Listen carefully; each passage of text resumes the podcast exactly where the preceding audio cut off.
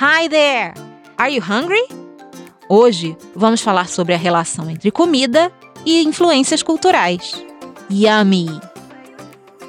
Ô Dani, que horas que a gente vai almoçar, hein? Hum, sei lá, pode ser daqui umas duas horas, lá pela uma e meia? Não rola um pouco mais cedo, não? Eu tô morrendo de fome. Putz, Rafa, tô terminando a lição de inglês agora, não quero parar no meio. Mas o que que é essa lição? E eu acho que você não quer saber, não. Por quê? É, é sobre comida. Ah, não, você tá de brincadeira comigo. Tô não. Se bem que a gente podia fazer um jogo pra guardar melhor esse vocabulário. Nem vem, Dani. Termina logo seu exercício que eu tô com muita fome pra estudar agora. Não, calma, olha só. Eu tenho esse pacote de batata frita que eu trouxe da minha última viagem aos Estados Unidos. Se você disser como se diz isso em inglês, eu abro o pacote agora. Potato, Não, eu falo batatinha frita. chips. Tá bom, tá certo. Mas eu tô falando da categoria em geral, tipo salgadinho, docinho, essas coisas. Ô Dani, você tá me enrolando. Abre essa batata logo. Tá bom, tá bom. Eu tava pensando na palavra snack. Ah, isso a gente também vê em alguns produtos aqui no Brasil. Pois é, mas você sabia que em inglês também dá pra usar essa palavra como verbo? Preste atenção. I can't stop snacking at work. É difícil achar uma tradução exata para esse verbo, para o verbo to snack. Mas a frase que a gente ouviu agora significa: não consigo parar de beliscar no trabalho.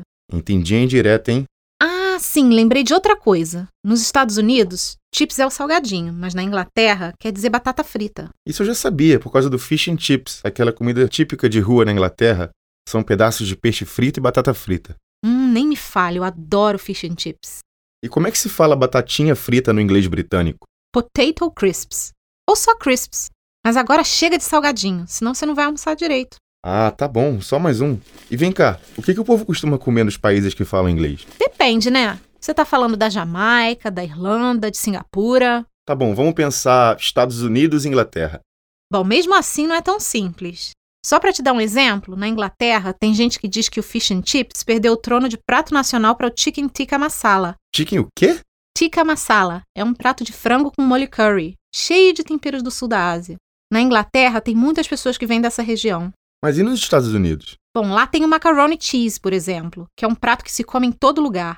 Aqui, em relação às influências de fora na culinária local, tem uma coisa parecida com os imigrantes mexicanos nos Estados Unidos, não é? Eu tenho uma amiga que morou na Califórnia, ela vive falando que sente saudade de um restaurante de lá que servia tacos. Pois é, os Estados Unidos e a Inglaterra são muito multiculturais, né? A cozinha deles recebe influência do mundo inteiro. Mas aqui, arroz e feijão, eles comem também? Então, no café da manhã inglês, o famoso English breakfast, tem feijão, ovo frito, salsicha. Nossa, feijão no café da manhã? Que coisa horrível. Bom, na verdade, ele não se come isso todo dia, mas é um prato comum de ser encontrado em hotéis, por exemplo. É tipo um brunch. Mas o que que é brunch? Então, brunch é uma mistura de breakfast, que significa café da manhã, e lunch, que é o almoço. É uma refeição mais comum no final de semana, quando você tem mais tempo para sentar à mesa com os amigos e a família, e aí emenda o café da manhã com o almoço. Mas e no dia a dia, o que, que o pessoal almoça? Bom, depende, mas nos Estados Unidos e na Inglaterra é mais comum comer só um sanduíche ou uma saladinha no almoço. Principalmente para quem está no trabalho e não tem tempo de comer em casa ou ir a um restaurante.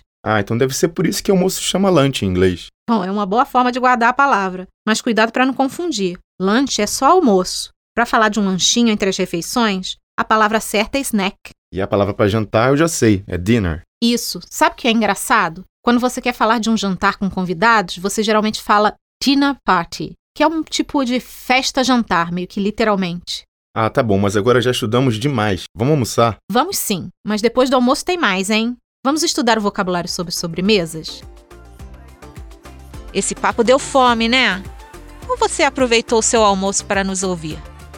Lembre-se, você sempre pode fazer uma lição nova. Gostou desse episódio ou quer dar sugestões para os próximos? Escreva para audio@babel.com. See you soon!